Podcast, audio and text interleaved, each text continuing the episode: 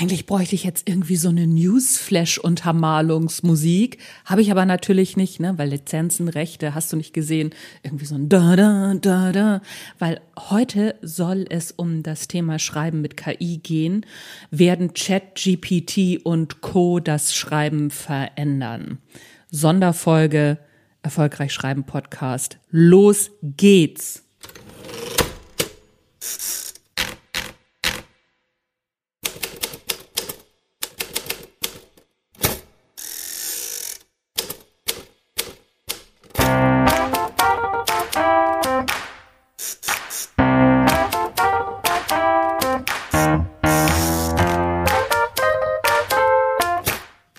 Moin zusammen, mein Name ist Anja Niekerken und das ist der Schreibmarketing und Mindset Podcast mit Energie, Freude am Tun und jeder Menge gute Laune. Ich treffe mich regelmäßig mit interessanten, spannenden und sehr klugen Leuten, um zu erfahren, wie sie so unterwegs sind, warum sie tun, was sie tun, wie sie es tun und um von ihnen zu lernen. Außerdem gebe ich meine Erfahrungen rund ums Schreiben und rund ums Marketing zum Besten, in der Hoffnung, dass es dir auf deinem Weg ein Stück weiterhilft.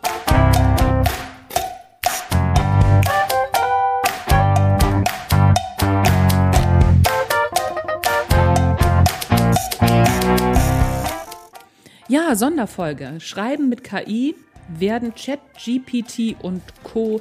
das professionelle Schreiben verändern? Das ist so die Frage, die mich in den letzten Wochen und Monaten schon ja im letzten Jahr umgetrieben hat.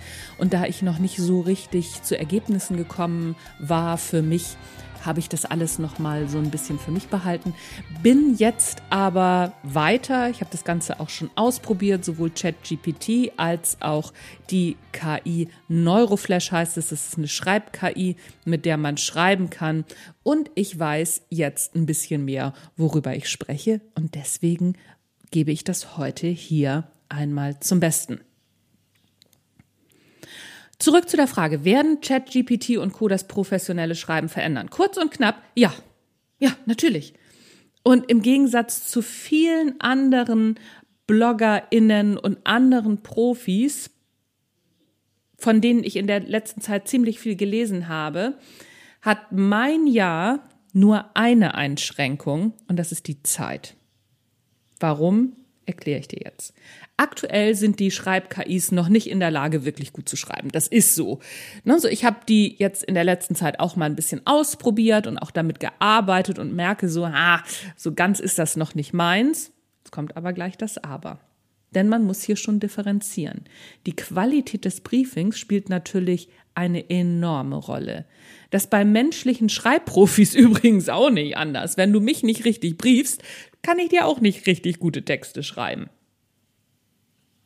Also je besser das Briefing, umso besser das Ergebnis. Das ist auch bei den Schreib-KIs so.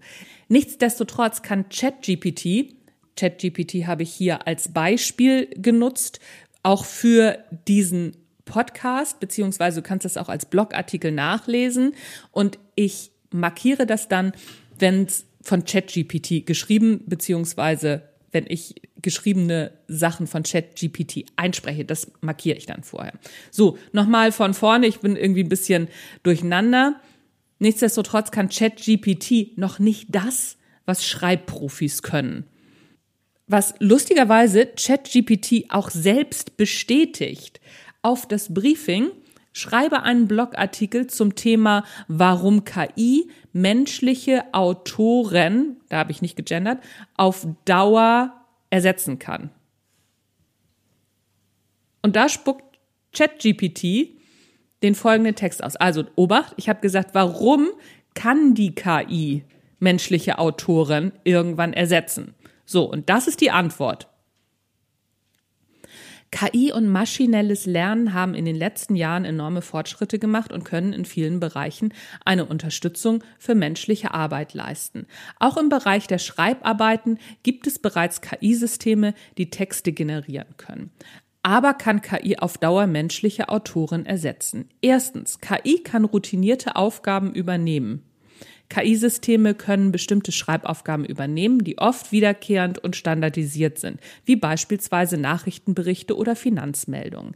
Zweitens, KI kann die Schreibqualität verbessern. Durch den Einsatz von KI kann die Schreibqualität verbessert werden, indem beispielsweise Grammatik und Rechtschreibfehler automatisch korrigiert werden. Drittens, KI hat keine kreativen Fähigkeiten. Menschliche Autoren besitzen jedoch eine wichtige Eigenschaft, die KI nicht hat, die Kreativität. KI kann Texte generieren, aber es fehlt ihr an der Fähigkeit, neue einzigartige Ideen zu entwickeln. Menschliche Interaktion ist unersetzbar. Ein weiterer wichtiger Aspekt ist die menschliche Interaktion. Hm. Ein menschlicher Autor kann auf die Bedürfnisse und Wünsche seiner Leser eingehen und ihnen eine emotionale Bindung zu den Texten bieten. Diese Fähigkeit ist für KI unerreichbar. So hat OpenAI ChatGPT 3 auf die Frage geantwortet. Krass, oder? Zusammenfassend lässt sich dabei sagen, also mal abgesehen davon, dass die Qualität so, ah, so lala ist, würde ich sagen. Aber zusammenfassend können wir sagen, dass die KI zwar in bestimmten Bereichen menschliche AutorInnen unterstützen kann, aber es ist unwahrscheinlich, dass sie in naher Zukunft sie vollständig ersetzen wird. So, das ist die Antwort. Menschliche Autorinnen besitzen eine Kreativität und Empathie, die von KI nicht erreicht werden kann. Das ist schon ein bisschen creepy, ne? Dass die KI dann doch so empathisch ist, den menschlichen Autorinnen die Angst um ihren Job zu nehmen. Krass, oder? Aber das täuscht. Die KI ist nicht empathisch. Die gezeigte Empathie liegt in der Natur ihrer Funktionsweise. Und zwar in der Funktionsweise, wie die KI überhaupt ihre Inhalte findet und generiert. Achtung, ich habe dann noch mal eine Frage gestellt. Und zwar die Frage, woher erhält ChatGPT seine Inhalte? Und wie folgt antwortet ChatGPT. ChatGPT ist ein künstlicher intelligenzbasierter Chatbot, der von OpenAI trainiert wurde. Es basiert auf einem fortgeschrittenen maschinellen Lernalgorithmus namens Generative Pre-Trained Transformer 3, also GPT-3. ChatGPT erhält seine Inhalte aus einer Vielzahl von Quellen, einschließlich Büchern, Websites, Zeitschriftenartikeln und sogar sozialer Medien. OpenAI hat enorme Mengen an Textdaten verwendet, um ChatGPT zu trainieren, damit es in der Lage ist, auf eine Vielzahl von Fragen und Anfragen adäquat zu antworten. Der Algorithmus verwendet ein kontextbasiertes Modell, bei dem er vorherige Gesprächsabschnitte berücksichtigt, um eine relevante Antwort zu generieren. Dies bedeutet, dass ChatGPT in der Lage ist, eine Vielzahl von Themen zu verstehen und darauf adäquat zu antworten. Zusammenfassend kann gesagt werden, dass ChatGPT ein fortgeschrittener künstlicher Intelligenz-Chatbot ist, der auf einem maschinellen Lernalgorithmus namens GPT-3 trainiert wurde. Es erhält seine Inhalte aus einer Vielzahl von Quellen und verwendet ein kontextbasiertes Modell, um adäquate Antworten zu generieren. So. Das war die Antwort. Und das bedeutet, dass ChatGPT aus den Einträgen und Artikeln im Internet lernt. Wenn man jetzt bedenkt, dass aktuell die Masse an professionell Schreibenden davon ausgeht, dass KI das menschliche Schreiben nicht ersetzen kann, weil ne, unsere Kreativität ja so einzigartig ist, dann ist es auch nicht weiter erstaunlich, dass die KI den entsprechenden Inhalt ausspuckt. Denn die Antworten basieren ja auf dem, auf den menschlichen Artikeln, die die KI im Netz findet. Und grundsätzlich ist die Denkweise, die im Netz aktuell vorherrscht, dass die KI den menschlichen Geist nicht ersetzen kann. Das ist so jetzt auch mal nicht von der Hand zu weisen. Aber leider fehlt ein wesentlicher Faktor in dieser Gleichung. Exponentielle Entwicklung. Das ist auch kein Wunder, denn mit unserem Verstand sind Exponentialkurven nicht wirklich zu fassen. Ich muss gar nicht in die Corona-Diskussion einsteigen, will ich auch gar nicht. Aber wenn es um Mathematik geht, dann hat unser Verstand das schwer. Unendlichkeit verstehen wir am Ende des Tages vielleicht auf der Faktenebene. Gefühlsmäßig brauchen wir ein Vehikel, um das Ganze zu verstehen. Gott zum Beispiel. Achtung, das ist nicht abwertend gemeint und bitte nicht falsch verstehen. Vielleicht ist folgendes Beispiel besser. Wenn vom unendlichen Weltraum die Rede ist, dann haben wir zwar ein Bild vor Augen, können uns aber nicht erklären, dass dieses Bild niemals endet. Möglicherweise, weil wir selbst endlich sind. Ich weiß es nicht genau, das ist eine Erklärung von mir. So, jetzt nochmal zurück zur exponentiellen Entwicklung, welche die Schreib-KIs ja jetzt schon zeigen. Wir haben das Ganze zwar schon am Internet und den Smartphones erlebt, aber dadurch, dass es über einen längeren Zeitraum gelaufen ist, wohl trotzdem nicht so richtig verstanden. 1990 gab es flächendeckend noch keine Handys. 1990. 2007 kam das erste Smartphone auf den Markt. 2020, jetzt, kann man ohne sein Smartphone und die entsprechenden Apps viele Dinge des täglichen Lebens gar nicht mehr bewältigen. Und um das ganze Thema menschliche Einschätzung auch nochmal so ähm, in Perspektive zu rücken, 1981 hat Bill Gates, Microsoft-Gründer und ja auch nicht der dümmste Mensch unter der Sonne, wenn es um Computerentwicklung geht, gesagt, niemand braucht mehr als 640 Kilobyte Arbeitsspeicher auf seinem PC. Da lacht er heute auch drüber, aber ich würde das gerne nochmal in die Perspektive setzen. Ähm, die KI wird uns nicht einholen und sie wird den Menschen beim Schreiben nicht ersetzen können. Daran könnte man schon mal festmachen, wo die Reise hingeht, ne? Machen wir aber nicht, weil es nicht alles auf einmal passiert. Noch ein Beispiel für exponentielle Entwicklung. Du hast ein Schachbrett, das ist so ein Klassiker, ne? Schachbrett und Reiskörner, vielleicht kennt ihr das schon. Du hast ein Schachbrett und legst auf das erste Feld ein Reiskorn.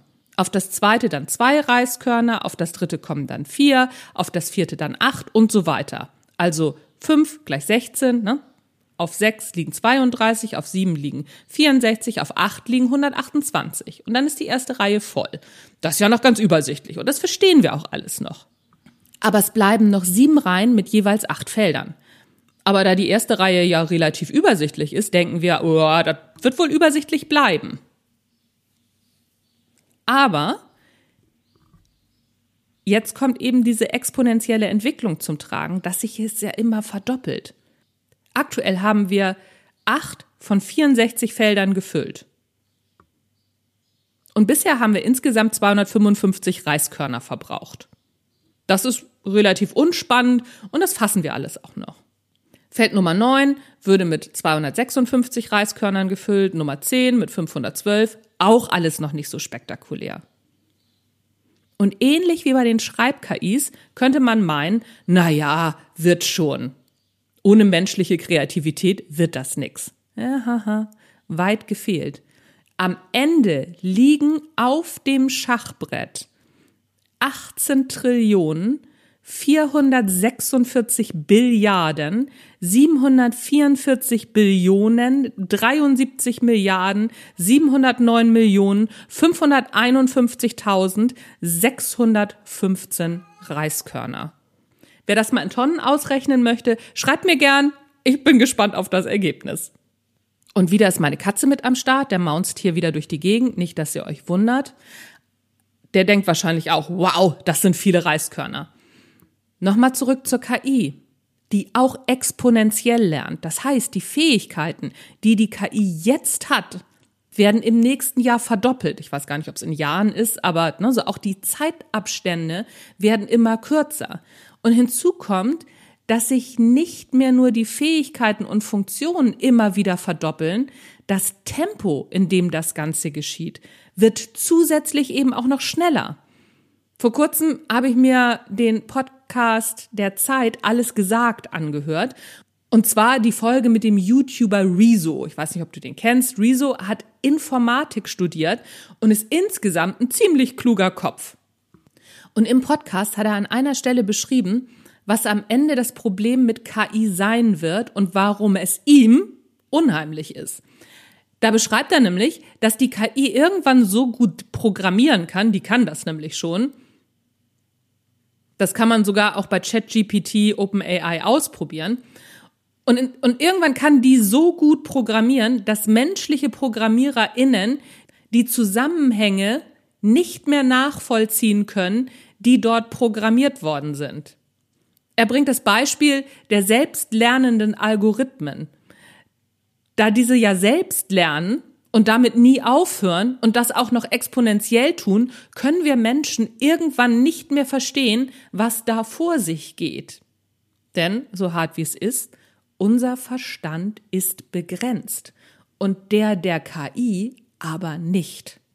Abgesehen davon haben wir ähnliche Entwicklungen in der Menschheitsgeschichte schon erlebt. Also jetzt nicht mit dem, mit der exponentiellen Entwicklung der KI, sondern das, was solche revolutionären Entwicklungen mit Gesellschaften machen. Die industrielle Revolution zum Beispiel. Insgesamt zwar eine gute Entwicklung, denn Jobs, die durch sie weggefallen sind, waren auch jetzt nicht so erstrebenswert, sag ich mal. Ne? So, und die Arbeitsplätze haben sich dann vom Land eher in die Städte verlagert und einher ging die Beseitigung der Massenarmut und eine Steigerung des Pro-Kopf-Einkommens. Klingt ja erstmal gut. Aber gleichzeitig gab es auch gesellschaftliche Entwurzelung, Kinderarbeit in Fabriken und unter Tage, Massenelend der abhängigen LohnarbeiterInnen – und menschenunwürdige Wohnverhältnisse in den ja ziemlich schnell wachsenden Städten. Und das hat dann ja auch wieder eine Weile gedauert, ich weiß gar nicht wie viele Generationen, bis das wieder ausgemerzt worden ist. Außerdem trug die industrielle Revolution tatsächlich nicht zur Schließung der Schere zwischen Arm und Reich bei. Im Gegenteil. Richard David Precht wird übrigens seit Jahren nicht müde, eine ähnliche Entwicklung, diesmal aber nicht in der Arbeiterklasse, sondern in der Mittelschicht, in der gut ausgebildeten Mittelschicht durch Computertechnik zu prophezeien. Diesmal aber, aus seiner Sicht, in Kombination mit Massenarbeitslosigkeit eben dieser gut ausgebildeten Menschen, deren Jobs besser und schneller durch die KIs erledigt werden könnten. Beispielsweise müssten überhaupt keine juristischen Gutachten mehr von Juristen verfasst werden. Das würde bedeuten, dass wir weniger Juristen bräuchten. Achtung, das heißt nicht, dass wir gar keine mehr bräuchten, aber wesentlich weniger. Und das wird ein Problem. Für Precht sind das Argumente für das bedingungslose Grundeinkommen. So, das war nur so ein kleiner Ausschnitt, so ein kleiner Ausflug in diese Richtung. So, und warum ich als Autorin das jetzt alles schreibe, weil ich glaube, dass es an der Zeit ist, den Tatsachen mal bewusst ins Auge zu gucken und zu schauen, wo die Reise hingeht. Denn ich glaube, dass es keine Frage ist, ob Schreib-KIs in der schreibenden Zunft Jobs vernichten werden. Die Frage ist, wie lange es dauert, wie wir Betroffenen damit umgehen werden und wie wir uns in Zukunft beruflich aufstellen. Ob ich mit KI schreibe? Ja, aber nur eingeschränkt. Denn, wie ich ein Stück weiter oben schon erwähnt habe, noch ist die KI einfach nicht so weit, um mir die Ergebnisse zu liefern, die ich haben will. Allerdings arbeite ich aktiv damit, um am Puls der Zeit zu bleiben und dann gegebenenfalls mich auch den entsprechenden Entwicklungen anpassen zu können. Wenn du mit einer professionellen KI arbeiten willst, empfehle ich aktuell Neuroflash. Es gibt jetzt auch eine Profi-Version von ChatGPT, die ich hier als Beispiel genutzt habe. Da werde ich auch noch mal gucken, ob ich die demnächst mal ausprobieren werde. So, wie gesagt, es werden noch nicht die Ergebnisse erzielt, die ich gerne hätte, aber eine Arbeitserleichterung ist es allemal. Ist diese Vorlage für diesen Podcast mit KI geschrieben? Nein. Nur der Teil, der als Zitat auch kenntlich gemacht wurde, wo ich es auch entsprechend eingelesen habe. Du kannst das Ganze natürlich auch als Blogartikel nochmal nachlesen auf meinem Blog, wie immer. Und da ist es kenntlich gemacht, was die KI geschrieben hat. Glaube ich, dass Schreiben mit KI Vorteile bringt? Ja, denn sie kann uns die Arbeit massiv erleichtern und uns zum Beispiel auch durch solche Dinge durchtragen wie Schreibblockaden. Das funktioniert ganz gut. Aber und jetzt kommt es, sie wird uns am Ende blöder machen. Denn wir werden nicht mehr wie bisher lernen, unsere Gedanken zu ordnen, sie zu prüfen und sie gegebenenfalls auch mal als ein bisschen dämlich zu verwerfen. Wir werden wahrscheinlich nicht mehr in der Lage sein, differenzierte Texte selbst zu verfassen. Also, ne, wenn die KI besser ist und wir die nur noch nutzen und, und, und. Die Frage ist, wie sich das auf die Verfasstheit unserer Denkprozesse im Allgemeinen auswirken wird. Ich vermute nicht vorteilhaft. In der Taz wurde vor kurzem ein Artikel veröffentlicht, der die Nutzung von Schreib-KIs mit der Nutzung eines Taschenrechners verglichen hat. Naja, Dort wurde gesagt, man dürfe in der Schule ja auch erst nach den Grundrechenarten einen Taschenrechner nutzen. So lerne man die Logik des Rechnens. Ja und nein. Denn wir denken nun einmal nicht in Zahlen, sondern in Worten. Und es reicht nicht, eine grundsätzliche, sag ich mal, Sprachlogik wie einen Fünftklässler zu haben. Das reicht nicht. Unsere Sprache, unser Sprachvermögen was sich auch durch Schreiben mit ausbildet, entwickelt sich über einen sehr langen Zeitraum.